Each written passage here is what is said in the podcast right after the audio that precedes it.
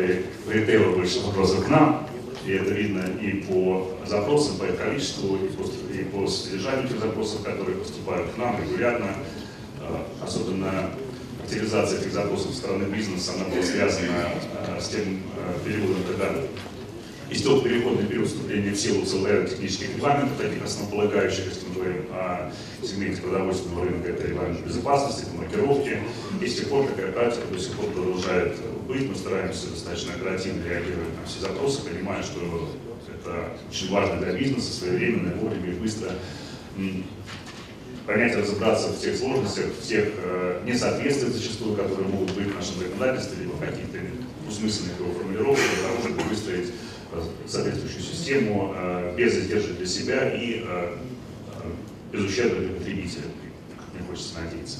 Роспотребнадзор выступает в последнее время с целым рядом законодательных изменений, в частности, ужесточение производства фальсифицированной продукции.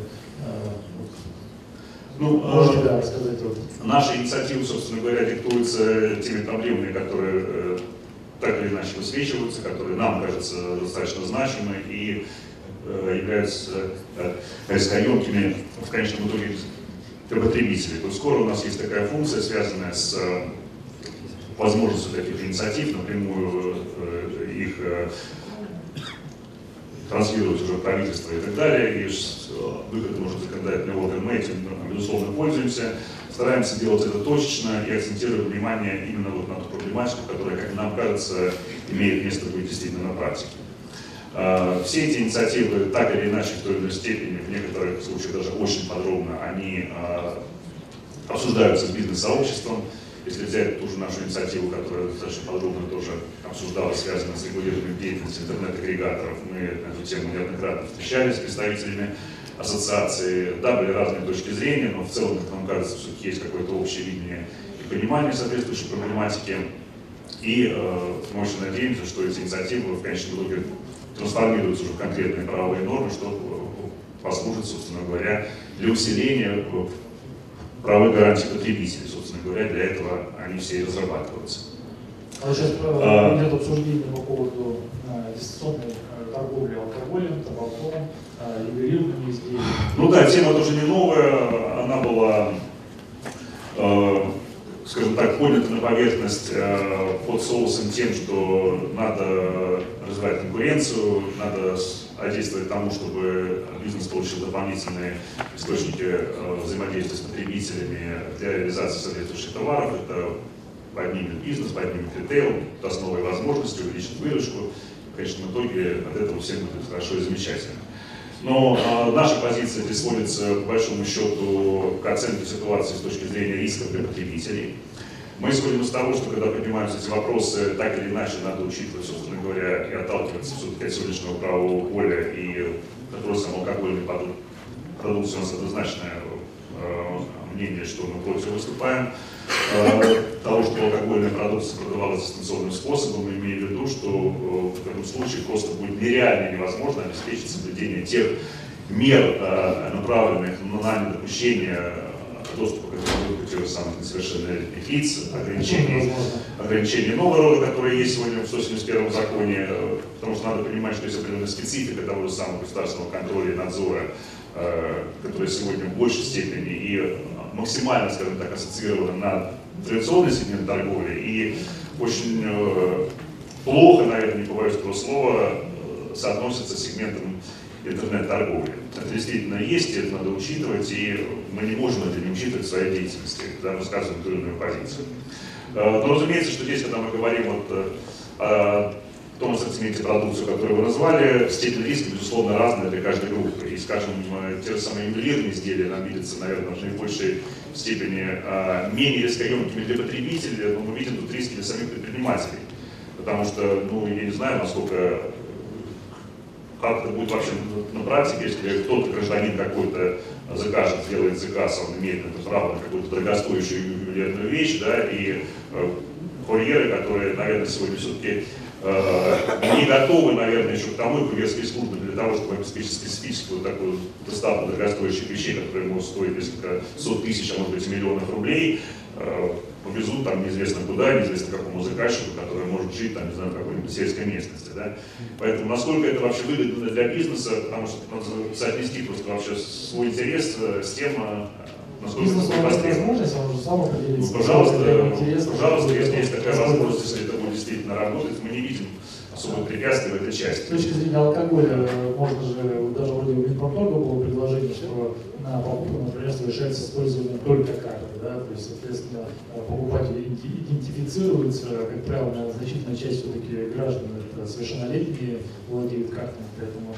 Ну, знаете, здесь давайте исходить из того, что, понимаете, оплата, оплата того или иного товара и, скажем так, кто является его конечным потребителем и приобретателем, это не одно и то же. вот Не одно и то же. Поэтому, самое. э, ну, в рознице все-таки в любом случае а можно все-таки видеть лицо, которое непосредственно ну, приобретает потребность приобрел. удостоверить его тот же самый возраст. э, Другое дело, делается ли либо это не делается, но все-таки в сегменте интернет-торговли это будет это может достаточно проблематично.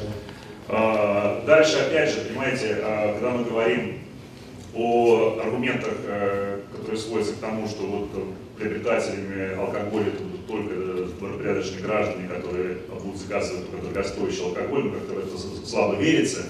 А, И, э, ну, в общем, есть вот для этого, как нам кажется, абсолютно э, объяснимые опасения, и мы показываем, поддерживаем Вы знаете, этот вопрос, возможно, очень важен с той точки зрения, что все-таки доля а, фальсификата, она на рынке крайне высока, на алкогольном рынке. Поэтому с этой точки зрения, когда мы изучаем а, доступ к легальному алкоголю, это, наоборот, порождает потребление нелегального. То есть мы все знаем, что до сих пор там, в ночное время алкоголь можно купить, да, это не в системных каких-то структурах, не в сетевых вот э, периодически наблюдаю за э, интересной практикой, например, Министерства потребительского рынка Московской области, которые рейды проводят ночные э, по всем городам Московской области и ежедневно изымают огромные партии алкоголя вот, э, в разных районах. Опять же, как правило, конечно, страдает вот, магазин Луны. То есть э, это без лицензии. Ну, Они, как правило, конечно, все работают без лицензии. Поэтому проблема-то как таковая есть, ее надо решать, а мы когда вводим какие-то ограничительные меры, мы как раз а, способствуем существованию такого черного серого рынка. Ну, прежде с этим можно спорить и э, долго еще об этом говорить, потому что, ну, это называется, например, что много без лицензии продают в Московской области, ну, давайте, давайте говорить о конкретных цифрах, фактах и так далее, чтобы обсуждать эту проблематику. То же самое касается и проблемы фальсификата, потому что, ну, есть даже не секрет разное понимание того, что люди вкладывают это вообще слово, когда его употребляют, да, потому что не все так здесь однозначно. У нас э, есть э, определение фальсифицированной э, пищевой продукции э, применительно к э, закону о качестве безопасности пищевой продукции, если не ошибаюсь, есть понятие, которое, кстати, отличается от приведенного в 29 законе, в законе вооружении лекарственных средств, Э, но, опять же, надо понимать, что эти понятия не ассоциированы к предмету соответствующего законодательного регулирования, унифицированного на счет определения сегодня у нас нет. Поэтому здесь э, в разных случаях оци- э, фальсифицированной продукцией считается та продукция, которая просто не соответствует тем или иным требованиям технического регламента, и считать ее фальсифицированной, если, скажем, там э, нет содержания заявленного какого-то ингредиента, который указан в составе, э, теоретически тоже можно. Вот, поэтому есть много вопросов на эту тему и э, много спекуляций на эту тему, но это не снижает, э, скажем так, значимость этой проблемы, потому что действительно, да, безусловно, определенная доля в сегменте рынка, она э, занята так называемой фальсифицированной продукцией, да, что мы сюда не вкладывали. Хорошо, Это есть, с этим нужно, безусловно, бороться, и, но здесь, в принципе, да, мы говорим, если мы все-таки имеем в виду э, тот фальсификат, э, который выработан неизвестно на каком предприятии, э, неизвестно кем, э, э, неизвестно вообще, так сказать, чему он соответствует, реализуется по поддельным документам изначально, то это, да, чистая уголовка, с этим нужно бороться уже иными, скажем так, в ином правовом поле, иными методами, которые никакого отношения, собственно говоря, к гражданским правоотношениям к защите прав потребителей гражданского правопорядка вообще не имеют. Это иная область э, правового регулирования, иная, э, здесь должны быть иные меры реагирования и пресечения соответствующих противоправных действий. Очень жесткие, конкретные, для того, чтобы неповадно было, что называется. А, Вы подняли тему лекарственных средств, я забыл да, ранее задать вопрос. Э, Тут в этом контексте два вопроса. Первый – это продажа лекарственных средств через интернет раз, и продажа лекарственных средств в торговых сетях два. Естественно, речь идет, конечно, о безрецептуре.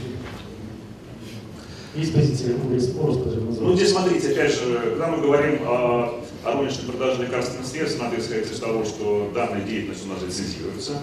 Да, поэтому, соответственно, есть определенный набор лицензионных требований, которые нужно просто учитывать. Если определяющий субъект э, способен обеспечить соблюдение этих лицензионных требований и имеет лицензию, то он имеет законное право продавать эти лекарственные препараты.